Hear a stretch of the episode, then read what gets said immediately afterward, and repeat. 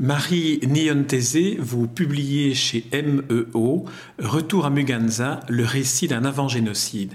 Alors c'est un témoignage poignant sur un vécu de, ce génocide-là.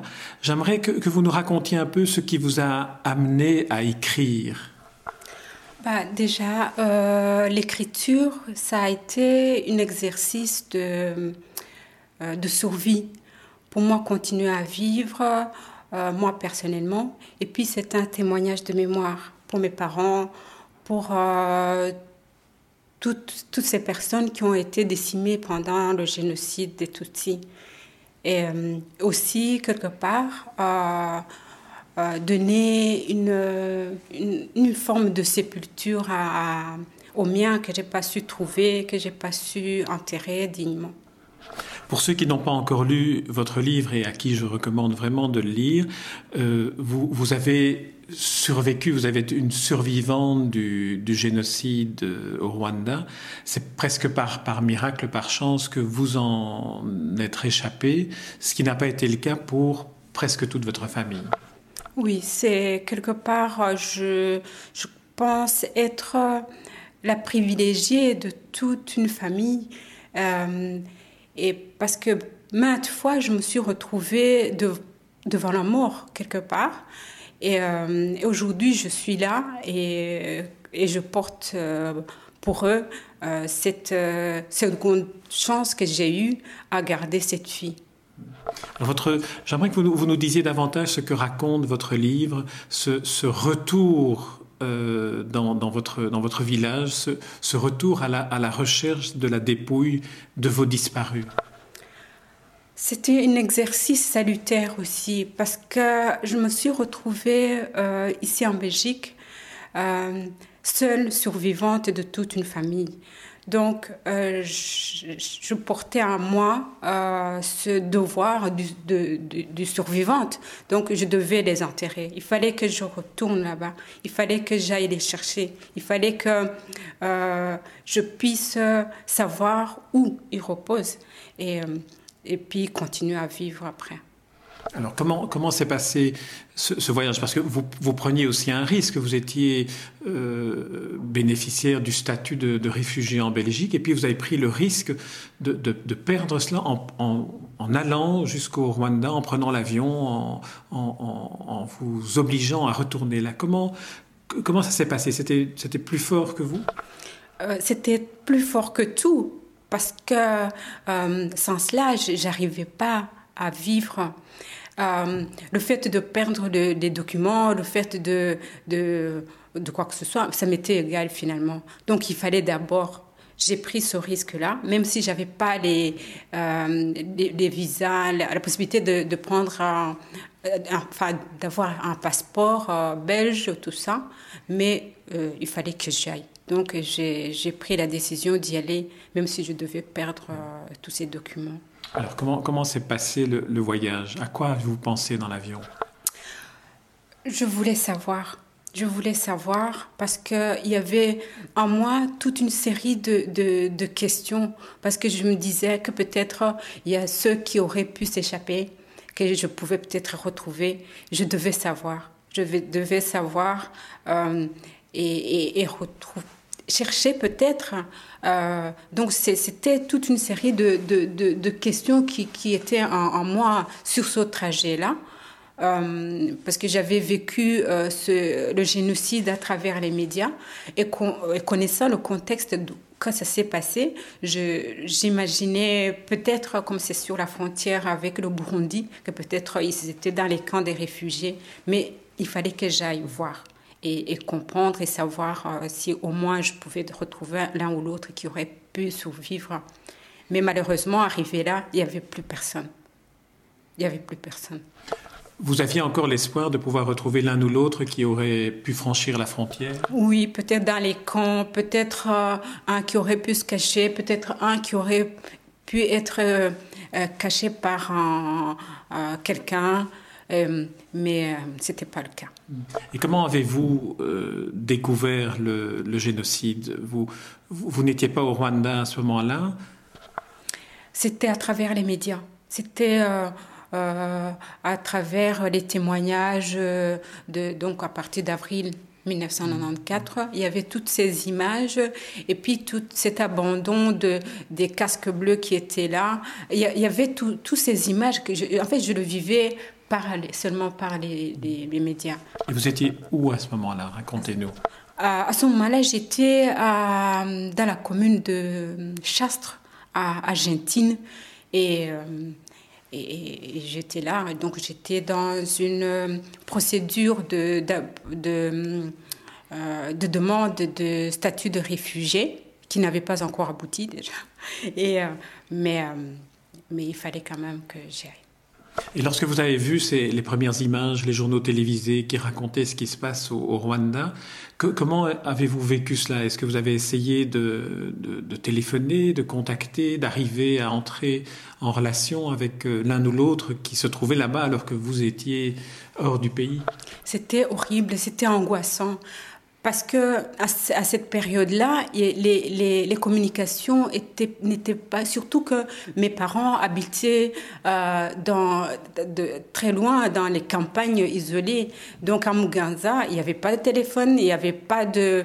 Euh, c'était angoissant parce que je savais pas, je savais pas. La seule chose que je pouvais imaginer, c'est qu'ils auraient pu euh, courir, traverser la Kanyaru, aller dans les camps des réfugiés du Burundi.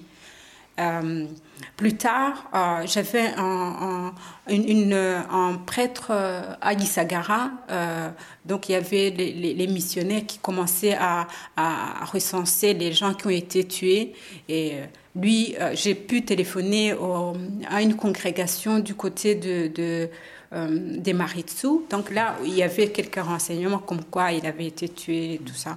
Mais, mais sinon, c'était des bribes de de témoignages de, de, et, des images de télévision finalement. Vous racontez dans votre livre que vous aviez été arrêté en 1990, 1990, et, que finalement, c'est peut-être ce, qui vous a sauvé la vie, ainsi que la, naissance euh, d'un enfant en prison. C'est un enchaînement de chance, parce que euh, euh, il y a beaucoup de personnes qui étaient avec moi en 1990, dont, mon frère Célestin, qui a été tué, et, d'autres personnes. Et moi, j'avais été arrêtée euh, enceinte, donc euh, j'ai été arrêtée le 29, et Patrick est né le 1er, euh, donc deux jours, après, en fait. Et, quelque part, euh, c'est un enchaînement d'événements qui ont fait qu'à un certain moment, euh, euh, le, directeur de prison m'a mis dans un environnement où, où les conditions de détention étaient moins difficiles. Et puis même plus tard, quand le FPR a, a libéré la prison de Rwingiri alors que j'étais j'étais dedans et que euh, beaucoup étaient rattrapés et tués devant mes yeux.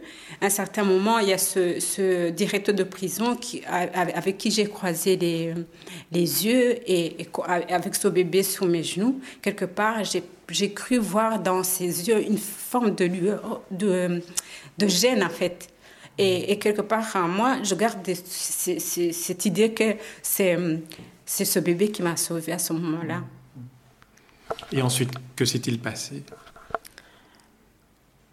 Ah, De, de jusque. Donc, après, j'ai été rattrapée. Donc, j'ai été remis dans un camion et, et ramenée vers euh, la prison de Nyanza dans la même soirée parce que c'était une région qui était moins. Il y avait moins de combats. Et le lendemain, euh, on, m'a ressorti toute seule, toute seule avec le frère d'Amasen qui, qui, a, qui est à Boutaré. Donc on était deux. On nous a ramenés dans la prison centrale de Kigali. Donc ça, c'est en, janvier 1991. Euh, oui. Donc. Euh, et, plus tard, avec les, les pourparlers entre l'armée régulière et le FPR, ils ont été obligés de nous relâcher de nous relâcher parce que finalement, on était emprisonnés. Pourquoi? Pour rien. Parce qu'on était juste des, des, Tutsis, parce qu'on était euh, euh, soi-disant soupçonnés d'être euh, des complices du FPR. Et, donc, dans une des conditions de négociation, ils devaient nous, nous, relâcher parce que alors ils pouvaient continuer les pourparlers. Donc, notre libération, ce n'était pas une libération voulue, donc c'était euh, une obligation. Donc, on restait quand même dans une forme de tension. On, nous accusait d'être des, des, des, euh, des donc des complices du FPR. Et alors, comment, comment s'est passé ensuite votre départ du Rwanda? Du Rwanda, euh, j'ai compté sur euh, les amis euh, avec qui j'ai travaillé, comme je travaillais sur un chantier d'adduction d'eau. Et, en fait, j'étais dans un environnement où j'avais des, amis déjà belges. Et qui Ça, c'était une compagnie belgo-rwandaise. Belgo-rwandaise, donc, et comme c'est quelque part, ils connaissaient mon histoire, ils connaissaient tout ce que j'avais vécu, ils m'ont aidé à, à, avoir des documents pour sortir du pays. Hmm. Alors maintenant, on va entrer dans, dans la deuxième phase, euh, au-delà de cette fracture-là, qui est votre retour à Muganza et puis la recherche euh, de vos proches, la recherche de leurs dépouilles et parfois aussi la rencontre avec des génocidaires. Oui. Euh, non, donc en quand je suis partie chercher les dépouilles, euh, je ne pouvais compter que sur euh, finalement les, les, gens qui les ont tués. Euh, il y avait ceux qui n'avaient pas pris la fuite vers la Tanzanie ou au Congo. ils étaient enfermés dans la commune, donc dans les cachots communaux de Muganza. Et alors, j'ai été les voir.